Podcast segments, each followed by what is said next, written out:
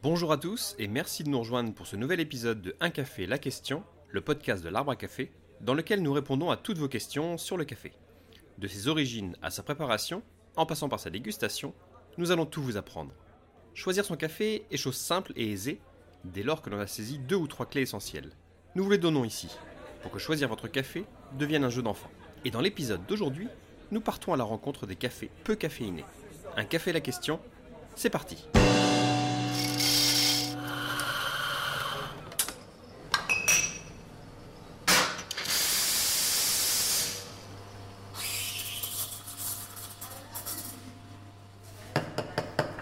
On a longtemps cru que caféine et café formaient un couple inséparable. Eh bien non.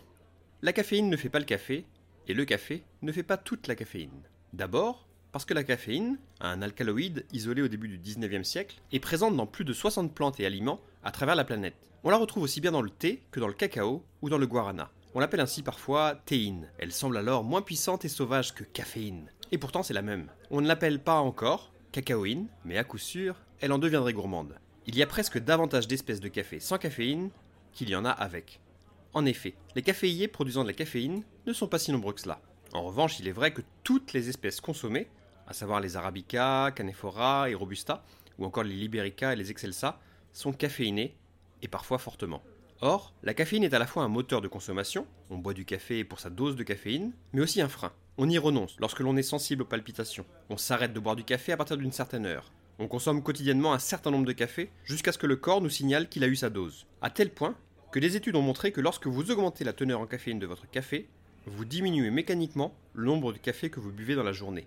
Comme s'il y avait un régulateur à caféine en chacun de nous. Alors comment faire pour boire plus de café? Car c'est bien là la question cruciale.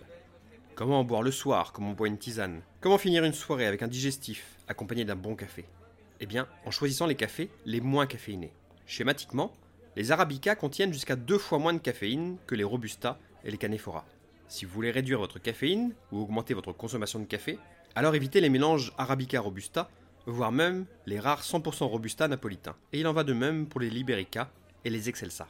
Mais au sein des arabicas, toutes les variétés ne se valent pas. Certaines en contiennent 1,2% alors que d'autres 0,6. Le moyen le plus sûr de connaître le taux de caféine dans votre tasse est donc de savoir quel café, quelle variété vous buvez. Deux mélanges 100% arabica pourront donc avoir des taux de caféine du simple au double. Mais alors, comment connaît-on la teneur en caféine d'un café? En analysant celui-ci.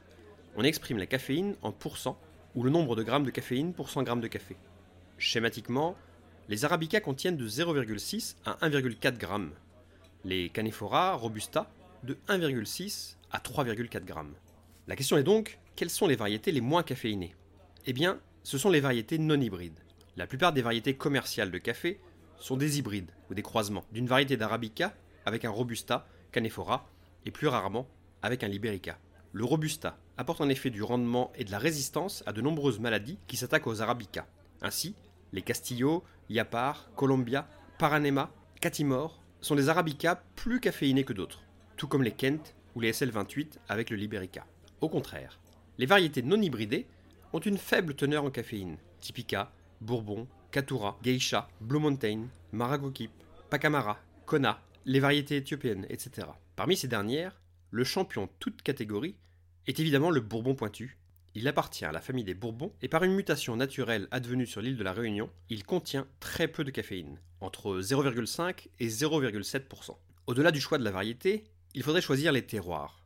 Mais là, les spécialistes n'ont pas encore poussé assez leurs recherches dans ce domaine pour savoir quel type de terroir permet à la plante d'exprimer la caféine. A noter que la torréfaction, contrairement à ce que l'on peut lire, n'a aucune influence sur la teneur en caféine. La caféine, en effet, ne se dégrade pas, cru, cuit, voire brûlé. Votre café aura donc la même teneur absolue en caféine. Il est important de considérer le type de préparation dans votre choix. À moins que vous ne croquiez directement dans le grain le matin au réveil, de nombreux facteurs influent sur l'extraction de la caféine. Le temps d'infusion, la qualité de l'eau, la mouture. Mais grosso modo, comme la caféine est hydrofuge, plus votre café sera infusé et plus il sera chargé en caféine. Dans un café filtre qui infuse longuement, entre 3 et 4 minutes, le café est théoriquement plus caféiné qu'un espresso, dans lequel le café ne reste en contact avec l'eau que peu de temps, entre 25 et 30 secondes. À toute chose égale, par ailleurs, un espresso est donc beaucoup moins caféiné, autour de 40 mg, qu'un café filtre, entre 60 et 120 mg. En résumé, vous êtes sensible à la caféine. Choisissez des cafés faibles en caféine, comme les geisha, les katura, GDO, le Mocha Buenabe, le Pacamara, le Huista. Vous n'êtes pas du tout sensible à la caféine? Alors vous pouvez partir sur des Liberica, des origines. Et si vous ne pouvez pas boire de caféine, alors arrêtez le chocolat, le thé, oubliez les sodas et précipitez-vous sur notre décaféiné Swiss Water biologique. Voilà, vous en savez désormais un peu plus sur la caféine. Il ne nous reste plus qu'à vous souhaiter une bonne dégustation. À bientôt